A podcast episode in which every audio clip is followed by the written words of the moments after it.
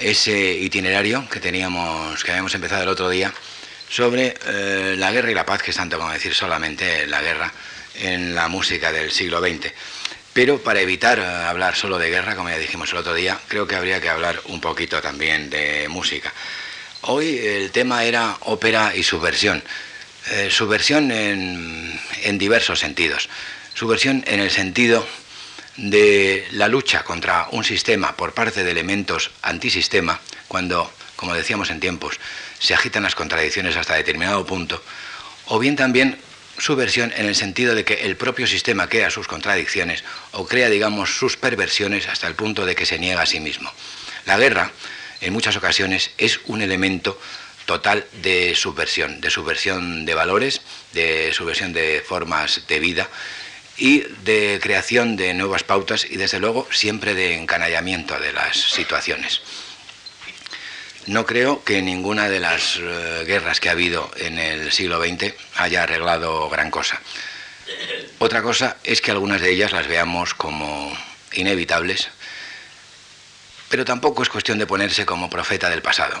Pienso, por ejemplo, que la guerra civil española mm, era evitable, no tenía por qué haber estallado.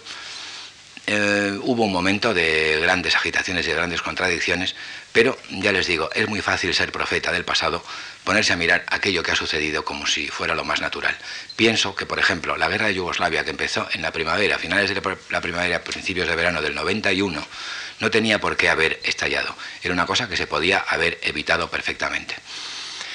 No vamos ahora a discutir por qué, pero mm, eh, lo cierto es que las guerras son un elemento subversivo y desde ese punto de vista vamos a ver algunas obras que tienen que ver con eso aunque eh, en ocasiones les parezca lejano. Sin embargo, antes de todo esto creo que conviene explicar, les voy a poner ahora una relación de títulos de óperas del siglo XX, vamos a hablar de una manera un poco general sobre ellas y vamos a intentar no extendernos lo mismo eh, tanto como, como el otro día. De manera que dividiremos esta charla en dos partes. Una en la que hablaremos sobre las grandes tendencias de, la ópera en el siglo XX, eh, diferenciadas de lo que había sido la ópera durante el siglo anterior y hablaremos también de los públicos y de todo esto, pero sobre todo de las tendencias estéticas y, cómo ha cambiado la ópera en el siglo XX, a pesar de que, como ya les decía a los estudiantes de la clase práctica que acabamos de dar, el público de la ópera es, según decía Milan Kundera en un escrito sobre Leos Janacek, es el público más conservador que pueda darse para cualquier arte. Y entonces da la impresión de que al público operístico es mucho más difícil inducirle a novedades que a cualquier otro tipo de público. Bien.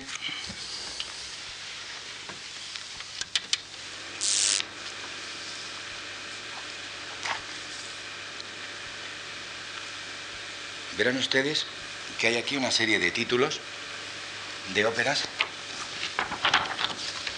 desde 1902 hasta 1981.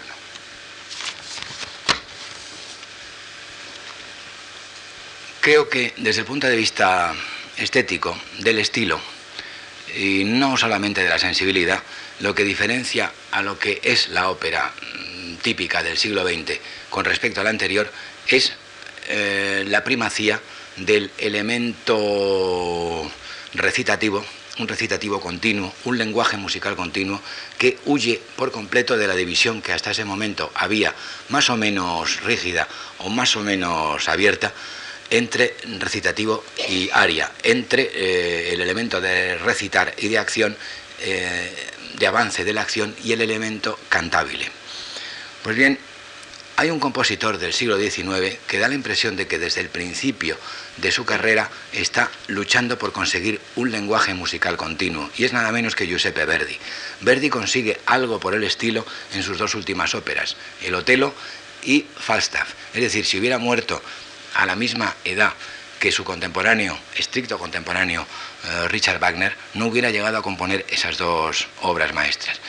Esa época final en la que compone Aida, Aida es una obra preciosa, la que solamente le, sobra la marcha triunfal y las puestas en escena kits que se hacen siempre obligatoriamente de esa escena con tantos egipcios siempre vestidos de romanos y con falditas.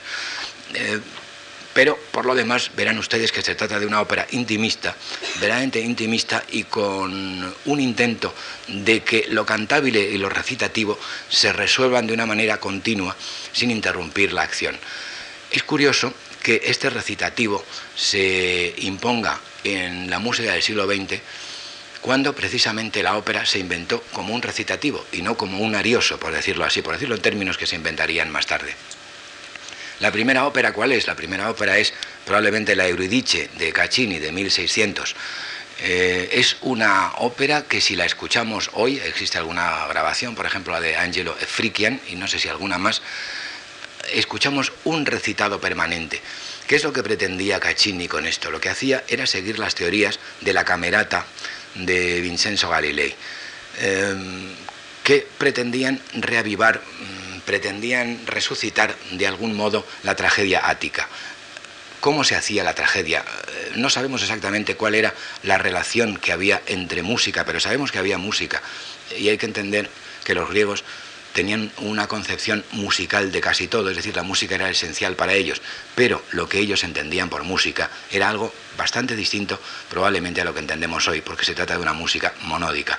La música polifónica, es decir, que varias voces suenen al mismo tiempo, no ya varios instrumentos, sino varias voces, es decir, varios motivos, varios elementos en una armonía, eso es algo que es ajeno a cualquier civilización que no sea la civilización occidental.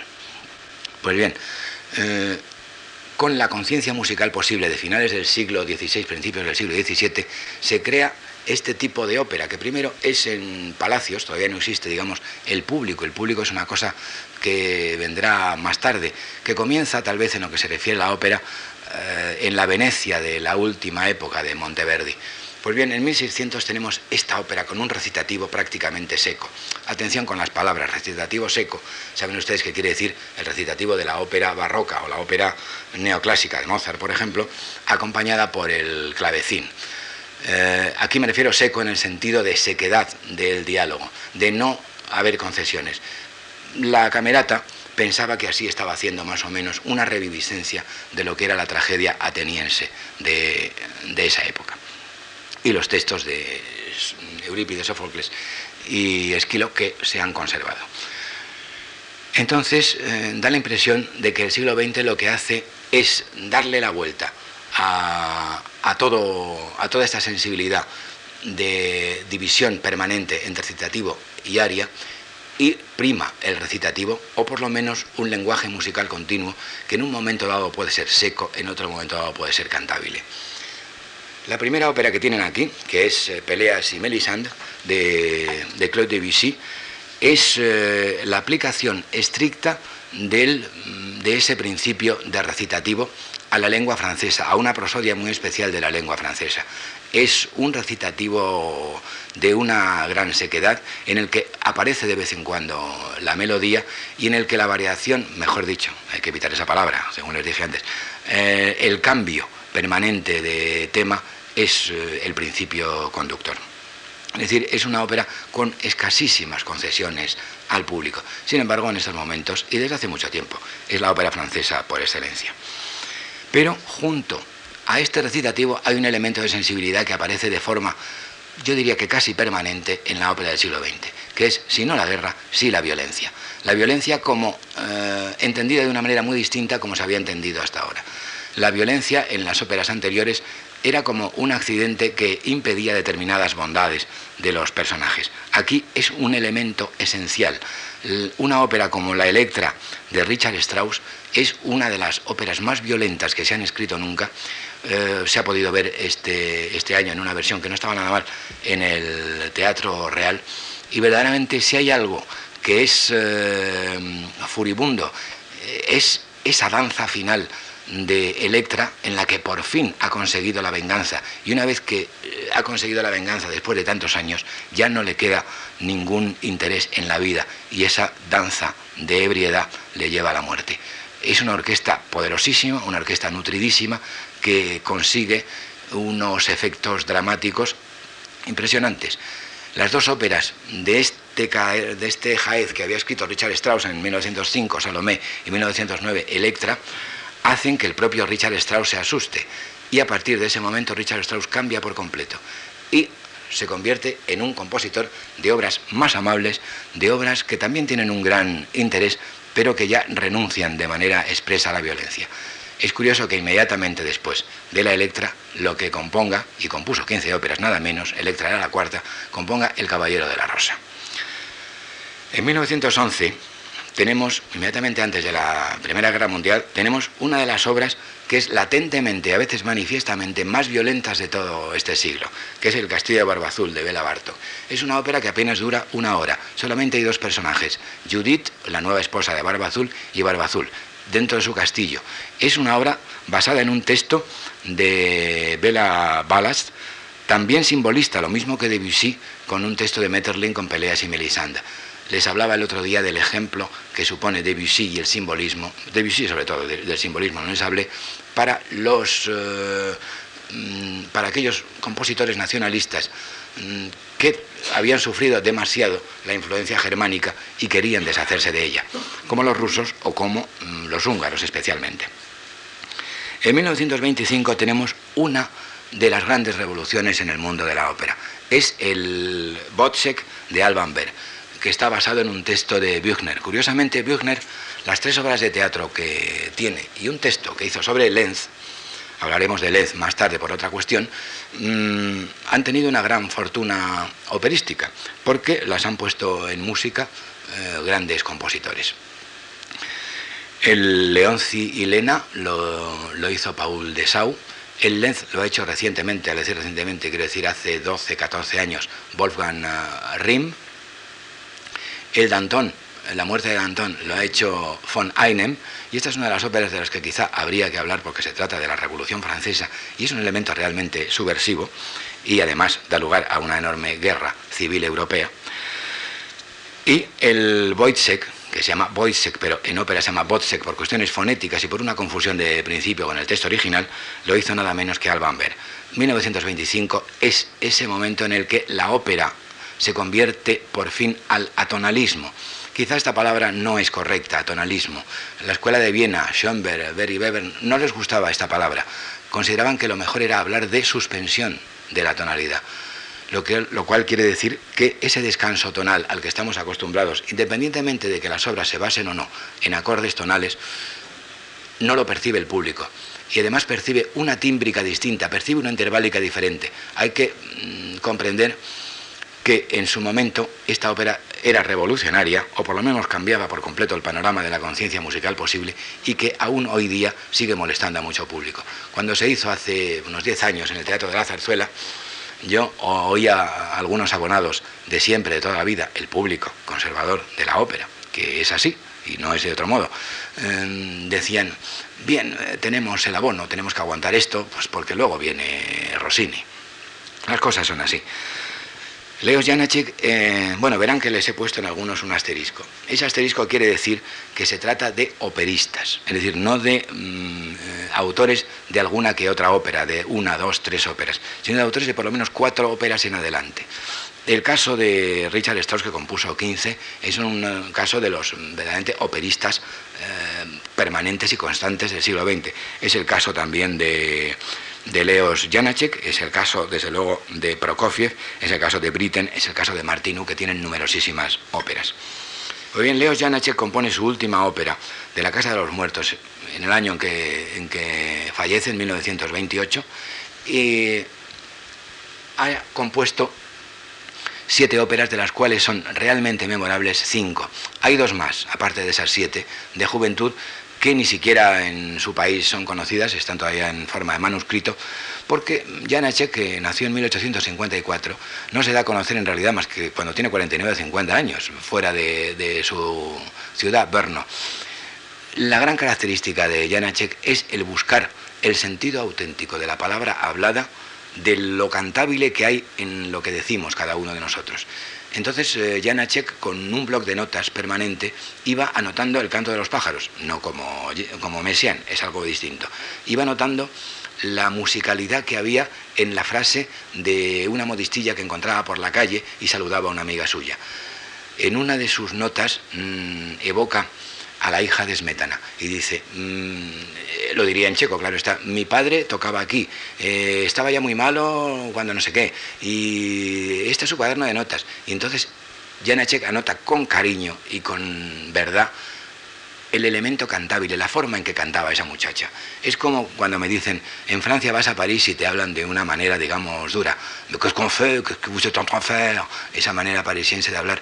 Mientras que en en la provincia, en la Provence, como dicen ellos, y nosotros nos atrevemos a decir ya desde eso, desde que hay comunidades autónomas, en, Francia, eh, cuando uno pide una barra de pan, dice, bonjour monsieur, bonjour ça va, entonces eso, eso es cantar. Y entonces al hablar, incluso cuando hablamos mal, estamos cantando. Y ese cantar es lo que anotaba Janacek. Y ese cantar es lo que hay en sus óperas. En grandes óperas como Genufa, en, óperas menores como Destino, Osut, óperas también menores como eh, las excursiones del señor Bruce, que son dos, una a la luna y otra al siglo XVI, al siglo XV, perdón, eh, como Katia Kavanova, que es una de las obras más dramáticas, más patéticas de todo el siglo XX, como el caso Macrópulos, como La zorrita astuta, que es de una belleza impresionante, es eh, un montón de animales en un bosque, la vida que se renueva, y todo eso a base, digamos, de pequeñas células temáticas, de una orquesta de un timbre riquísimo. Y por último, una obra, por fin, habla sobre un campo de concentración, que es de la Casa de los Muertos, que es una serie de episodios tomados de esa novela. No es novela, en realidad son recuerdos de la Casa Muerta, el verdadero título de Dostoyevsky, cuando Dostoyevsky estuvo en Siberia. Pero de repente tenemos reacciones como la de Kurt Weill y Bertolt Brecht en Die Groschen Oper, eh, que es la ópera de perra gorda, podemos traducir la ópera de tres cuartos, de, de Groschen, de tres Groschen. Entonces, eh, esto que es más bien una comedia musical, eh, mucho más que, por ejemplo, Ascensión y Caída de la ciudad de Mahagoni, que es verdaderamente una ópera, también con texto de Bertolt Brecht, puede decirse que es el intento de introducir elementos de carácter popular dentro de la ópera. Es decir, es una reacción contra eh, la ópera burguesa del siglo XIX, pero también contra el recitativo permanente. Algo así es lo que hará un poco después Georg Gershwin, pero vamos a seguir con, la relación. Dimitri Sostakovich escribe en el año 34, bueno, estrena en el año 34, después de haber estrenado su primera ópera, La nariz, basada en un cuento, de, en un relato de Gogol, estrena una ópera terrible, que es eh, Lady Macbeth de Msensk, basada en una novela de Nikolai Leskov. Se trata de una obra realista, una obra durísima, que causó las iras de, Stalin. Stalin, sin firmarlo, escribió un artículo en Pravda diciendo esto es caos y no música, lo que le supuso una condena a Sostakovich, que tuvo que hacer la consiguiente autocrítica. Pues bien, eh, Sostakovich probablemente por eso dejó de componer óperas y se dedicó a escribir cosas que a lo mejor no hubiera compuesto, lo hablábamos hace un momento. Eh, los cuartetos de cuerda, esos 15 cuartetos de cuerda maravillosos. También compuso 15 sinfonías, pero como sinfonista empezó de manera muy temprana. Es pues, una carrera mm, operística truncada en este momento la de Sostakovich después de dos años, porque el artículo de Stalin en Pravda tardó dos años en, en aparecer, no aparecía hasta el 36, es una época muy especial, y después de dos años de éxito se encuentra con una carrera de operista truncada. Es un momento muy especial porque es el comienzo de la Guerra Civil Española, el envío de, las brigadas internacionales y la manipulación, el intento de manipulación del gobierno republicano por parte de la Unión Soviética, que es una especie de ensayo general de la gran manipulación de los gobiernos supuestamente independientes de después de la Segunda Guerra Mundial. Es el momento de la gran depuración de la vieja guardia revolucionaria, eh, que pueden ser los rivales de Stalin en el poder, es la lucha por el poder, y entonces es una lucha en todos los frentes. Gershwin compone eh, en la corta vida que tuvo, una serie de obras cultas y una serie de obras para Broadway, una serie de obras de music hall o de teatro musical. Pero tenía siempre la ambición de escribir una ópera. Se ha dicho que Porgy and Bess es una ópera jazz, no lo crean ustedes, no tiene absolutamente nada que ver con el jazz, es más bien al contrario. Recuerdo, por ejemplo, un disco muy bello de Ella Fitzgerald y Louis Armstrong, en el que cantan de manera jazzística motivos de, de Porgy and Bess.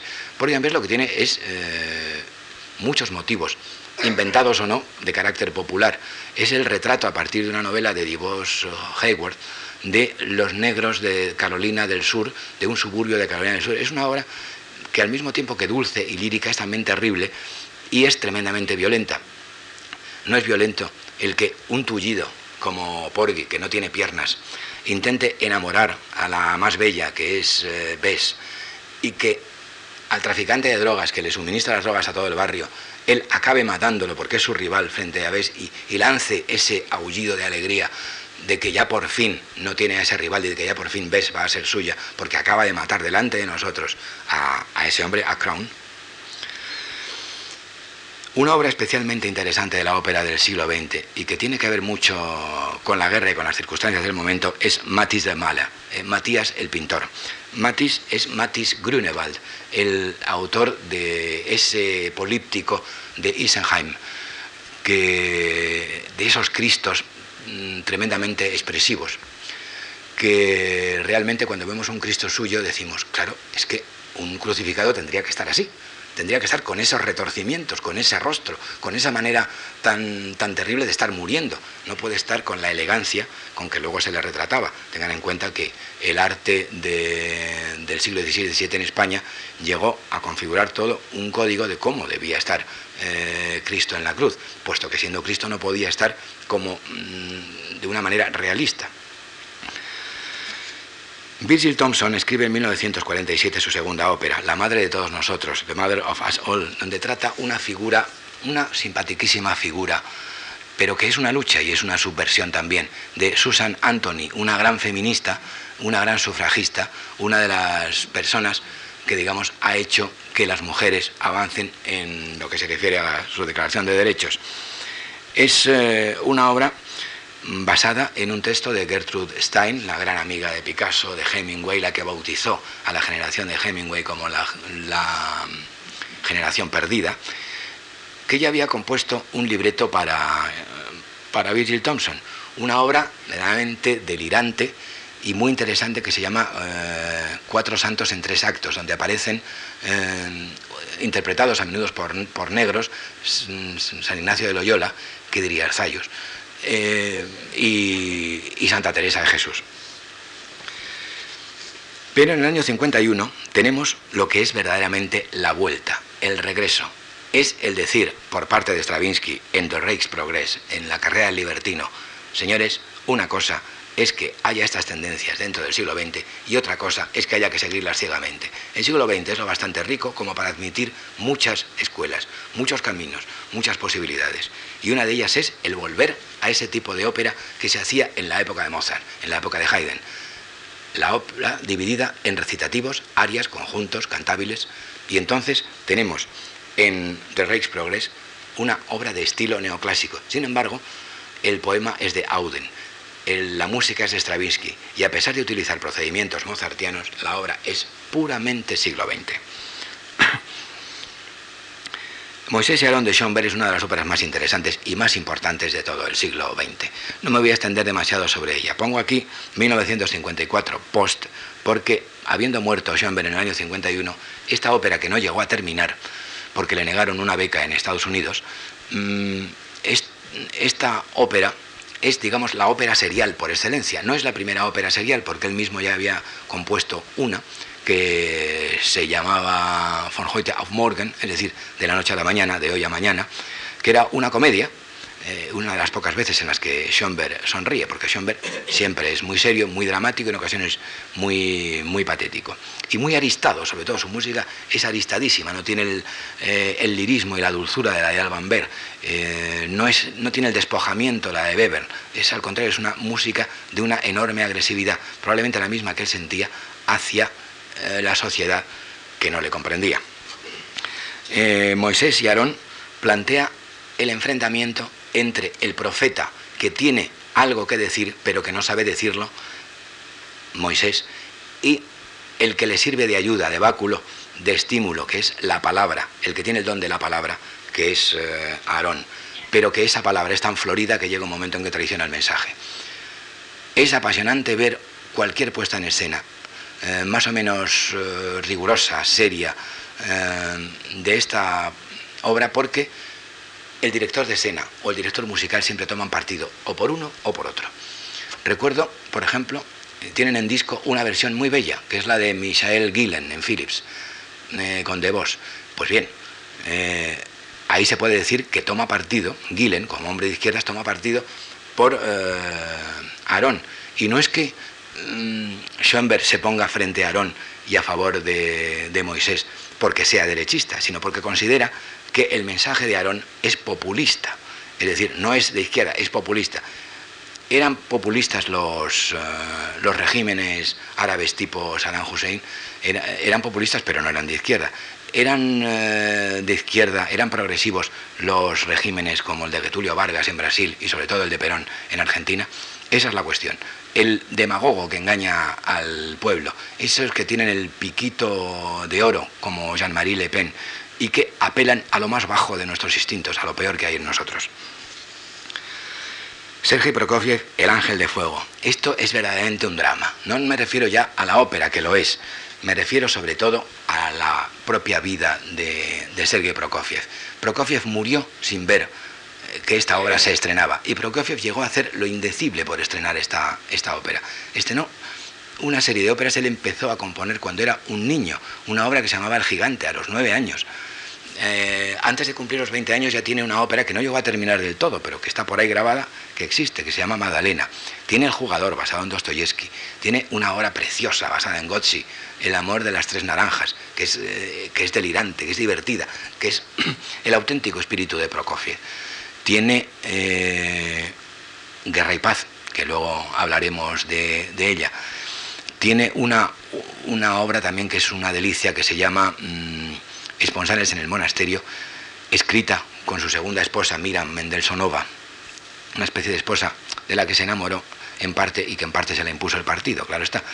Tiene una ópera final que es una concesión política, pero que también es muy bella, eh, un hombre auténtico. Tiene una ópera sobre la invasión de, de Rusia por parte de los austriacos, eh, que es, eh, iban a ser los alemanes, pero el partido, en virtud del, pacto germano-soviético, era una ópera del año 38, que se iba a ser en el 39, le hizo cambiar a los alemanes por austriacos.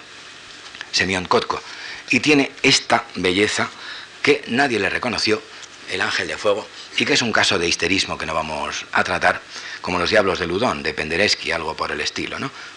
Eh, Prokofiev llegó un momento en el que consideró que Occidente no le comprendía, que no comprendía en su lenguaje vanguardista. Hoy sabemos que Prokofiev era cualquier cosa menos un vanguardista. Sabemos que era un hombre, digamos, inquieto, que era un hombre con una gran teatralidad, tiene siete ballets, tiene siete u ocho óperas, eh, tiene un montón de música para el cine, es decir, él necesitaba siempre expresar cosas a través de la música, expresar cuestiones dramáticas, historias.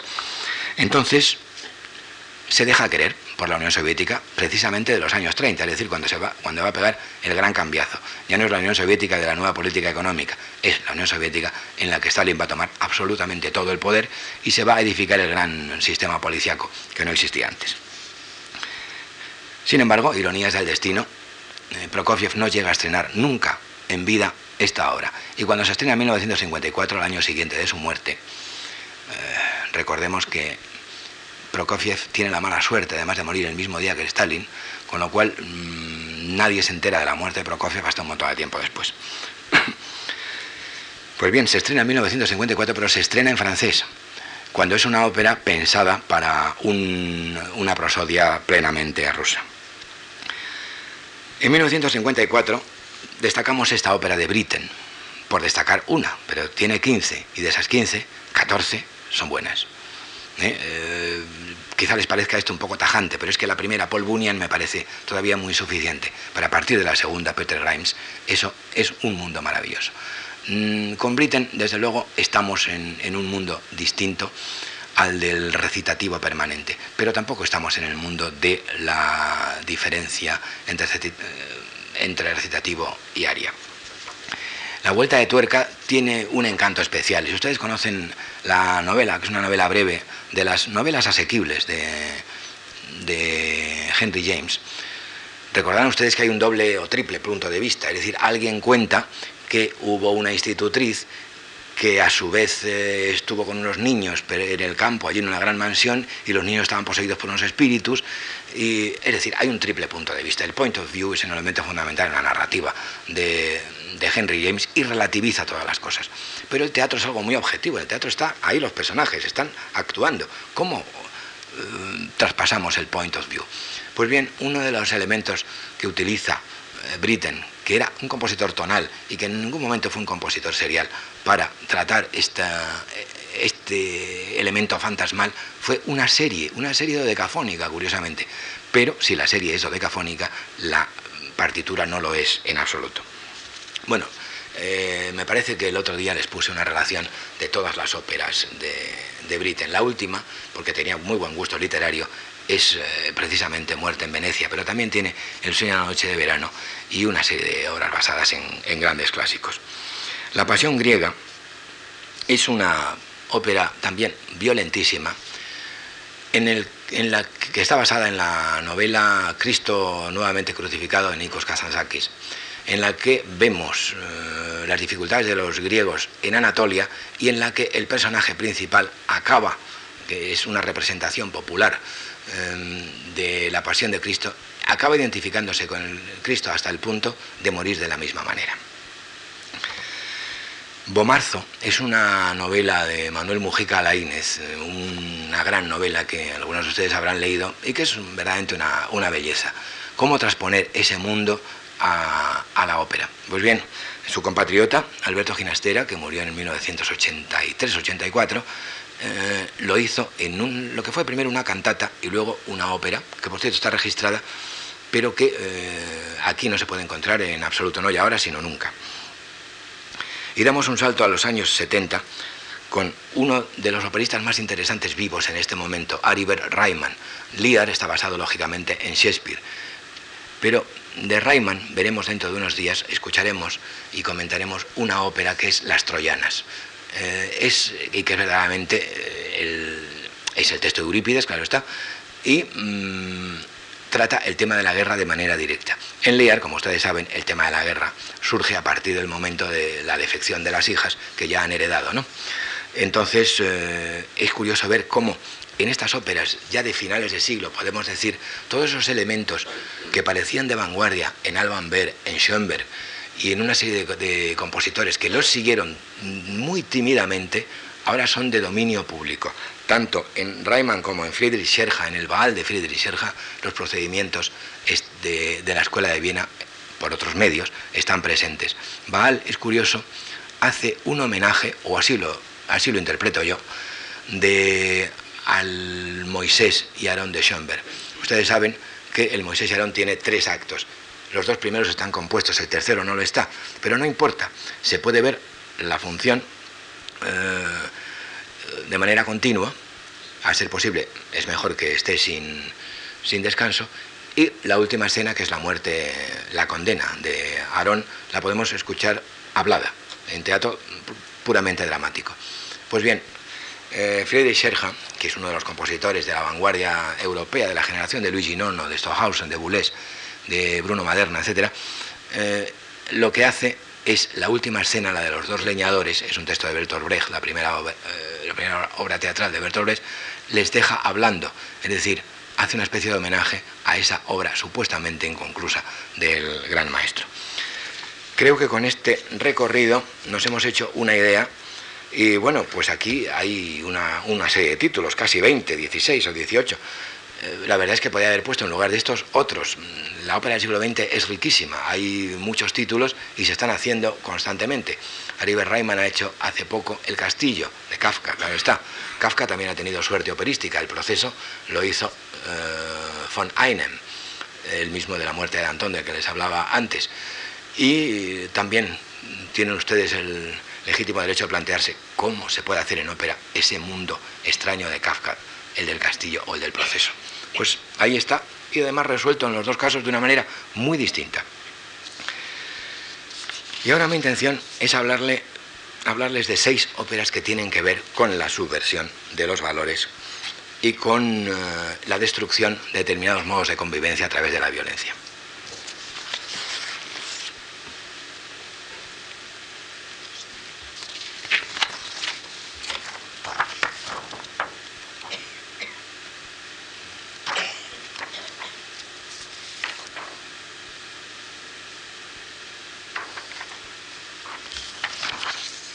Alumnos de la clase de práctica de antes ya les se lo advertí. eh, hablamos del Edipo Rey de, Stravinsky, pero volvemos a la carga y ustedes me van a perdonar. Vamos a hablar de tres Edipos distintos, de tres momentos muy distintos de la música del siglo XX. El de Stravinsky, el, de, del, del rumano Georgianesco y el de Karl Orff, Edipus del tirano, Edipo tirano. Edipo tiranos, que es el verdadero título, que quiere decir, la palabra tirano adquirió un, aspecto despectivo mucho más tarde. La palabra tirano era simplemente gobernante y llegó a significar en la Grecia del siglo V antes de Cristo gobernante ilegítimo, es decir, el que ha usurpado el poder de manera no legítima. Las legitimidades podían ser varias, podía ser una legitimidad de sangre o podía ser una legitimidad de carácter democrático. Pues bien, vamos a comparar, a hacer la comparación de tres momentos eh, que son el mismo momento, a ver cómo lo resuelve cada compositor.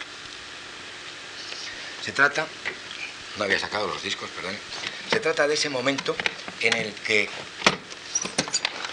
Yocasta acude al ver que están eh, Edipo, su esposa, todavía no sabe, claro está, que es su hijo, que se ha casado con su hijo, todavía no sabe nadie que el hijo ha matado al padre, todavía, todo eso no se sabe. Hay una, una enfermedad en Tebas, es la peste, traída probablemente por los dioses, pero nadie sabe por qué es, por qué los dioses se ceban en nosotros, en una ciudad que hasta ahora era bendita, en una ciudad que había sido liberada por Edipo de, la esfinge que la aprisionaba. Bien. Hay un momento en el que se habla de los oráculos. Y Yocasta se burla de los oráculos. Están discutiendo Creonte, su hermano, y Edipo, su marido. Están y Tiresias, que ha aparecido por allí, el gran adivino Tiresias, que fue mujer durante algún tiempo y que vivió 200 años. Es un personaje para mí entrañable porque precisamente escribí sobre él una, obra, una obra teatral. Entonces, mmm, Yocasta llega como para apaciguar los ánimos y decir, no discutáis por eso, los oráculos mienten. No me decían a mí que me iba a casar con, que, iba a tener descendencia con mi hijo y que mi hijo iba a matar a su padre. Y mira, no ha pasado nada de eso. Estoy casada con Edipo y a mi marido lo mataron unos ladrones en un cruce de caminos. Bien, vamos a ver cómo resuelve. Eso es lo que le hace comprender a Edipo que algo está pasando. Cuando oye aquello del cruce de caminos, de que a su padre lo mataron unos bandidos en tal punto, él recuerda que dio la muerte a alguien que le impedía el paso de manera violenta en un cruce de caminos. Vamos a ver cómo lo resuelve cada uno de ellos. Tenemos por una parte Stravinsky con ese modo hierático, con ese modo clásico, con esa manera idealmente griega de distancia, de antiemotividad, de antirromanticismo, de antirrealismo, personajes con máscaras, personajes que están quietos, personajes que no se pueden mover, que no pueden mostrar emociones, lo cual no quiere decir que la música no tenga una emoción latente o manifiesta.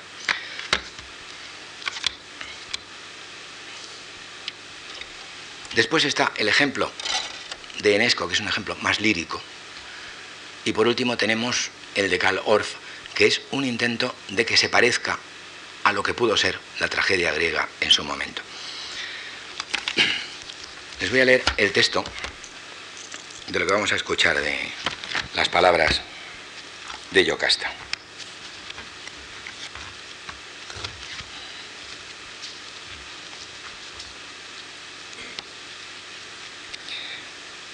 ¿No os avergüenza, príncipes, gritar y vociferar en una ciudad herida con vuestros problemas domésticos? ¿No os avergüenza, príncipes, levantar vuestras voces delante de todos? ¿No os avergüenza, príncipes, gritar con vuestros problemas? Nada prueban los oráculos, los oráculos mienten. Nada prueban los oráculos, los oráculos mienten. ¿Quién había de matar al rey? Un hijo nacido de mí, pero el rey fue asesinado. Layo murió en un cruce de tres caminos. Nada prueban los oráculos, los oráculos mienten. El coro repite, un, un cruce de tres caminos, trivium. Esto es lo que hace temblar a Edipo. Pavesco súbito Yocasta. Yocasta siente un súbito temor, un temor inmenso. La obra está escrita, el texto por lo menos cantado está escrito en latín, lo escribió Jean Cocteau, lo tradujo al latín Daniel Hu, y el que la obra está en latín es precisamente un elemento más de distancia, un elemento más de hieratismo, es una lengua muerta. Stravinsky se valió de todos los medios posibles para que esa obra fuera distante y no tuviera nada que ver con lo que se había hecho de ópera hasta ese momento.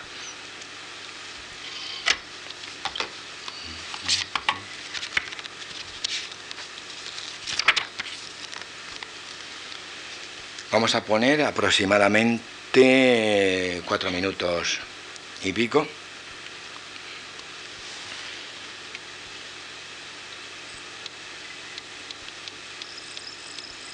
Desde los oráculos nada prueban.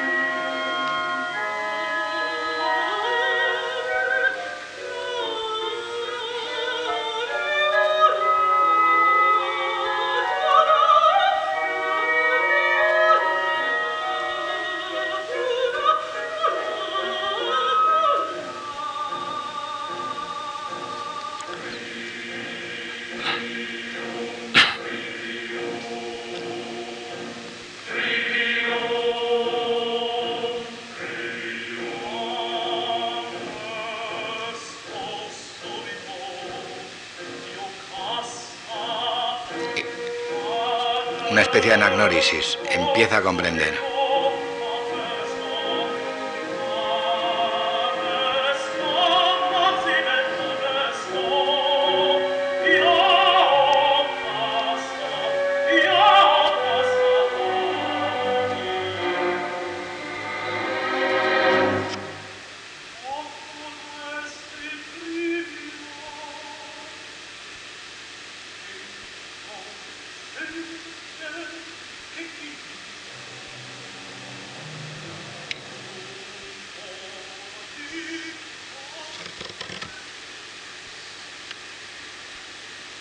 El caso de Giorgio Enesco es muy distinto. Enesco era sobre todo, no quiero decir que era sobre todo un gran violinista, porque no era un, compositor, era un compositor, pero mm, precisamente eh, los contemporáneos le consideraban sobre todo un gran profesor, un gran pedagogo y un virtuoso del violín.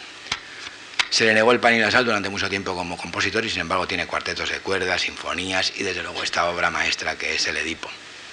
Es una obra que en vano la buscarán ustedes en los grandes manuales de ópera. Se le ha reconocido su valor en los últimos tiempos. La grabó el gobierno rumano, el gobierno de la época de Ceausescu, en rumano, cuando está escrita originalmente en francés. Y esta es la primera versión, la protagonizada por José Fandán, eh, dirigida por Lauren Foster para Emmy, de hace seis o siete años. Ni que decir tiene que no se ha vuelto a hacer otra y que los manuales siguen ignorando esta, esta obra maestra. Vamos a ver esta obra que se compuso en unos 20 o 25 años, eh, a lo largo de, los años, mm, de las tres primeras décadas del siglo y se estrenó avanzado los años 30, mm, vamos a ver esta misma, esta misma escena. Y verán ustedes el contraste realmente curioso que hay entre ambas. Y no se fíen del aparente lirismo eh, que había en Yocasta antes. Era un lirismo, digamos, que es que tiene lo que se llama en tragedia la ironía trágica. Es decir, el espectador sabe algo terrible que ignora el, el protagonista.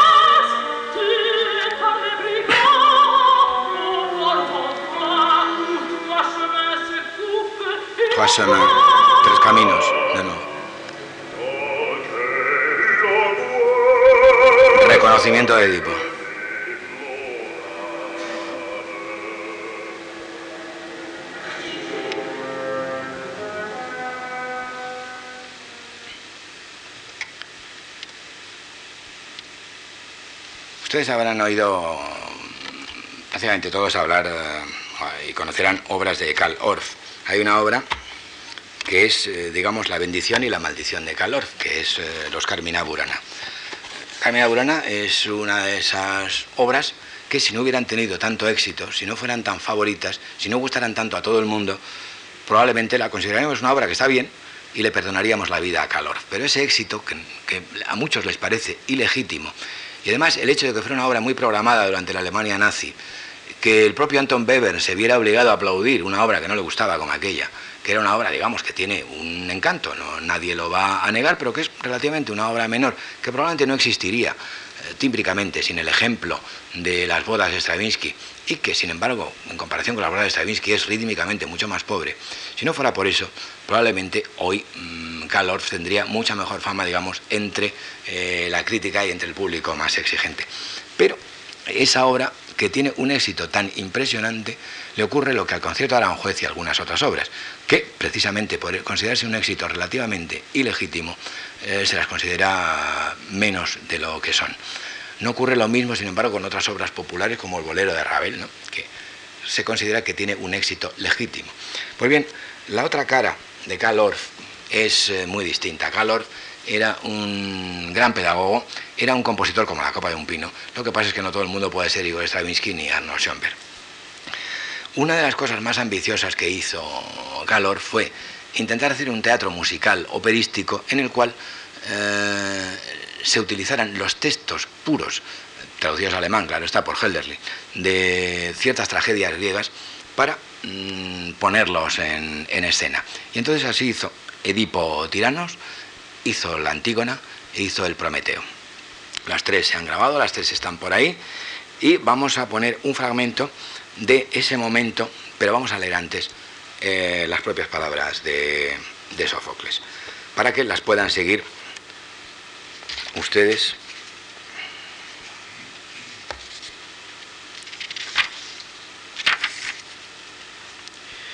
Sale Yocasta, por la misma razón, en nombre de los dioses, dime también a mí, Señor, por qué asunto has concebido semejante enojo. Edipo, hablaré, pues a ti, mujer, te venero más que a estos. Esa causa de Creonte y de la clase de conspiración que ha tramado contra mí. Yocasta, habla, si es que lo vas a hacer, para denunciar claramente el motivo de la querella. Edipo, dice que soy el asesino de Layo. Son casi las palabras de las otras dos versiones.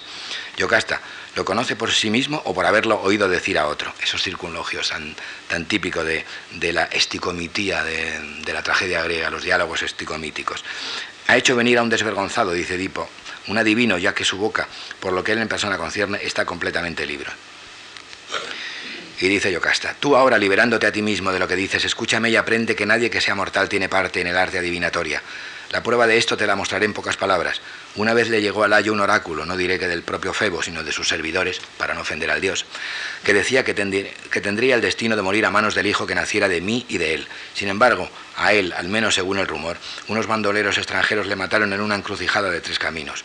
Por otra parte, no habían pasado tres días desde el nacimiento del niño cuando Layo, después de atarle juntas las articulaciones de los pies, le arrojó por la acción de otros a un monte infranqueable. Por tanto, Apolo ni cumplió el que éste llegara a ser asesino de su padre, ni que Layo sufriera a manos de su hijo la desgracia que él temía. Afirmo que los oráculos habían declarado tales cosas. Por ello, tú para nada te preocupes, pues aquello en lo que el Dios descubre alguna utilidad, él en persona lo da a conocer, sin rodeos. Y entonces Edipo dice espantado, al acabar de escucharte, mujer, qué delirio se ha apoderado de mi alma y qué agitación de mis sentidos. Pues bien, eh, Karl Orff sigue este texto palabra por palabra, solo que en la versión alemana de, de. Vamos a escucharla.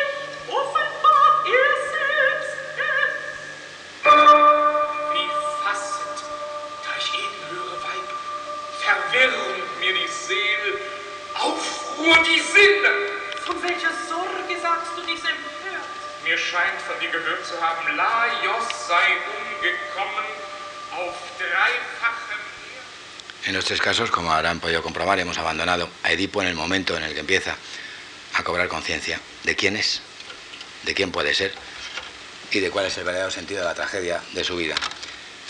Se trata de un elemento dramáticamente subversivo porque, como ustedes saben, a partir de ese momento mmm, la descomposición de Tebas, de acuerdo con la leyenda del ciclo tebano, es inevitable, conduce a la guerra de lo que todavía son hijos pequeños de, de Edipo y Yocasta, Eteocles y Polinices, en la guerra de los siete contra Tebas.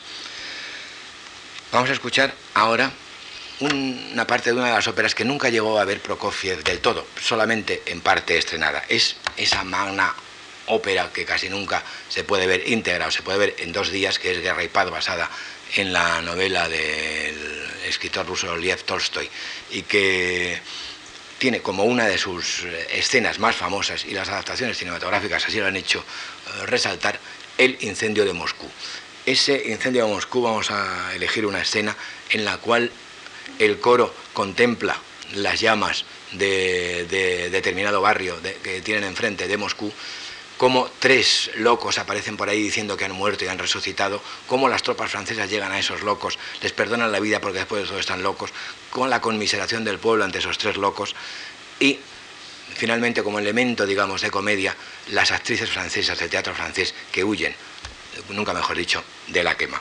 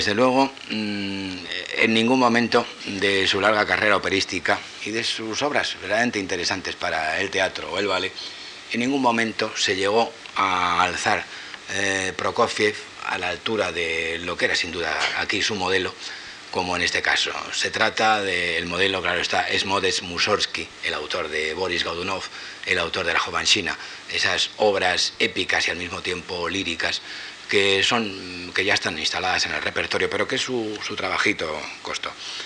Vamos a hablar ahora de un compositor, y es una pena que no tengamos tiempo de hablar demasiado de él, porque es un compositor fascinante. Vivió Bern Alois Zimmermann entre 1918 y 1970, en el que se quitó la vida porque estaba muy enfermo en ese momento.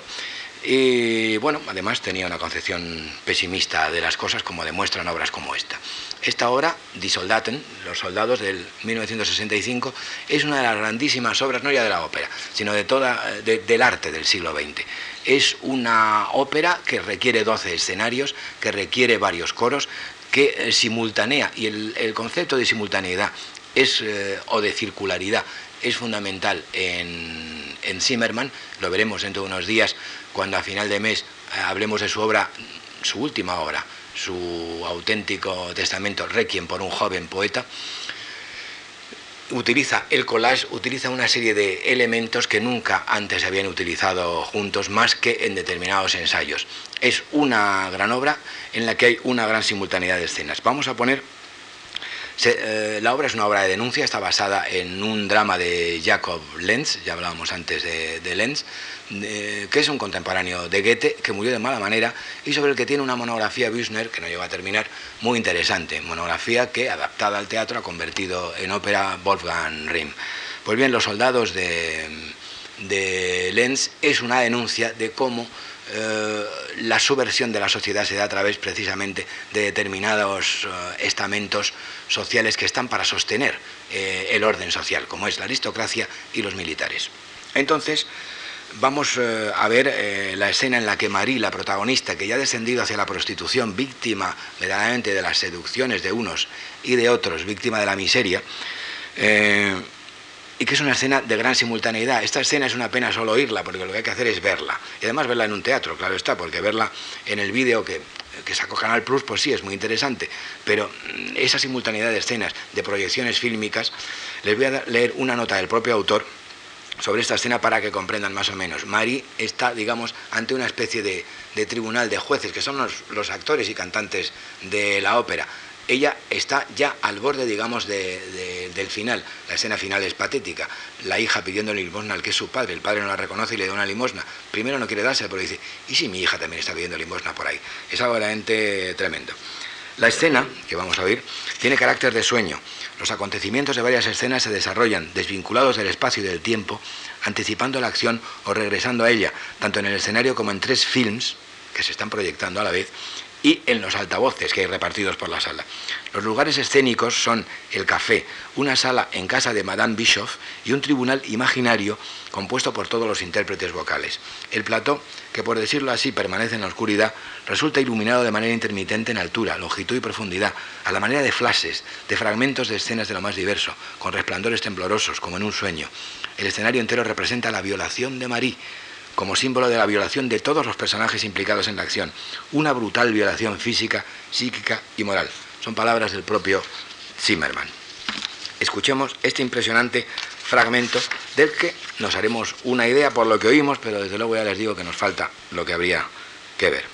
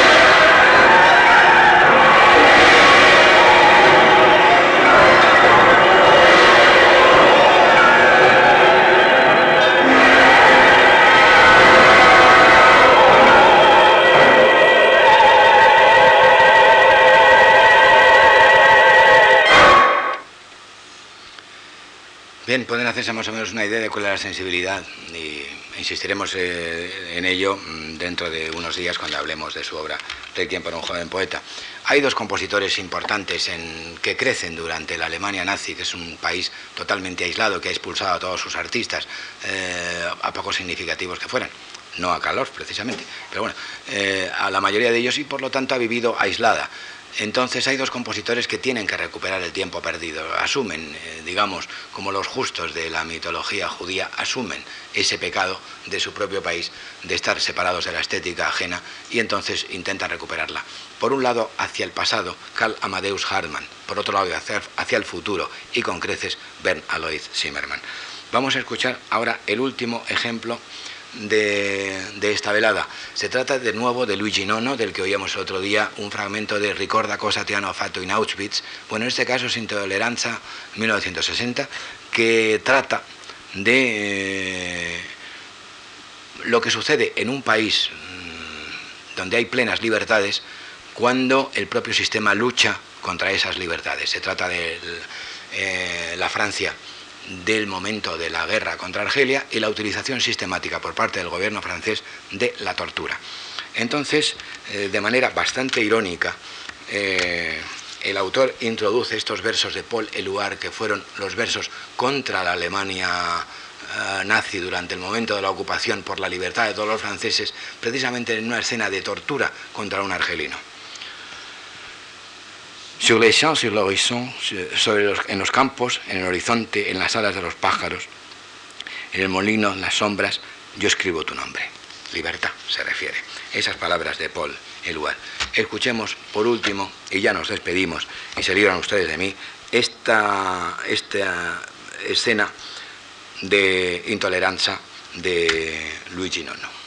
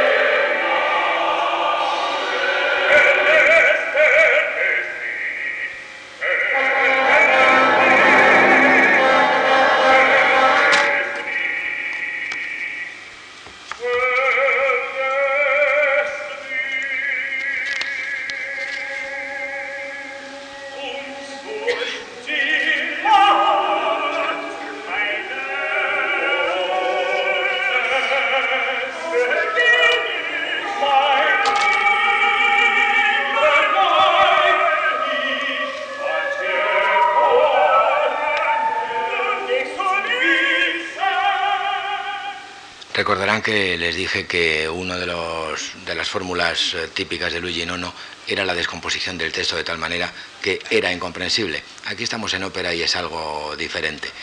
Eh, olvidaba decirles antes que junto al torturado se oye la voz de un personaje que para la mitología, digamos, de los militantes y luchadores comunistas era muy importante, que era la de Julius Fuchik, que fue mm, encarcelado eh, por los nazis llevado a un campo de concentración y asesinado allí junto con otros cuantos miles de personas. Eh, Julius Fuchs se convirtió durante el régimen comunista checoslovaco en un, eh, en un mártir y la cosa a la larga fue contraproducente porque lógicamente eh, la gente llegó a odiarlo como los que estudiamos aquí diciéndonos que José Antonio Primo de Rivera era un santo, pues llegamos a odiar la memoria de, ese caballero. Entonces las cosas resultan contraproducentes, pero en la medida en que Julius Fuchik fue un torturado, víctima de los nazis, hemos oído la mezcla de, de lenguas, oímos a un torturado por los nazis y Nono, con su ideología, digamos que siempre simpatiza con, el perdedor, siempre simpatiza con la víctima, lo identifica con el argelino que en ese momento está siendo torturado por uno de los grandes defensores de la libertad en Occidente, Francia, en 1960, la Francia del segundo año del gobierno de De Gaulle. Bien, creo que con esto mm, hemos terminado por hoy y bien, hasta dentro de dos semanas entonces. Gracias.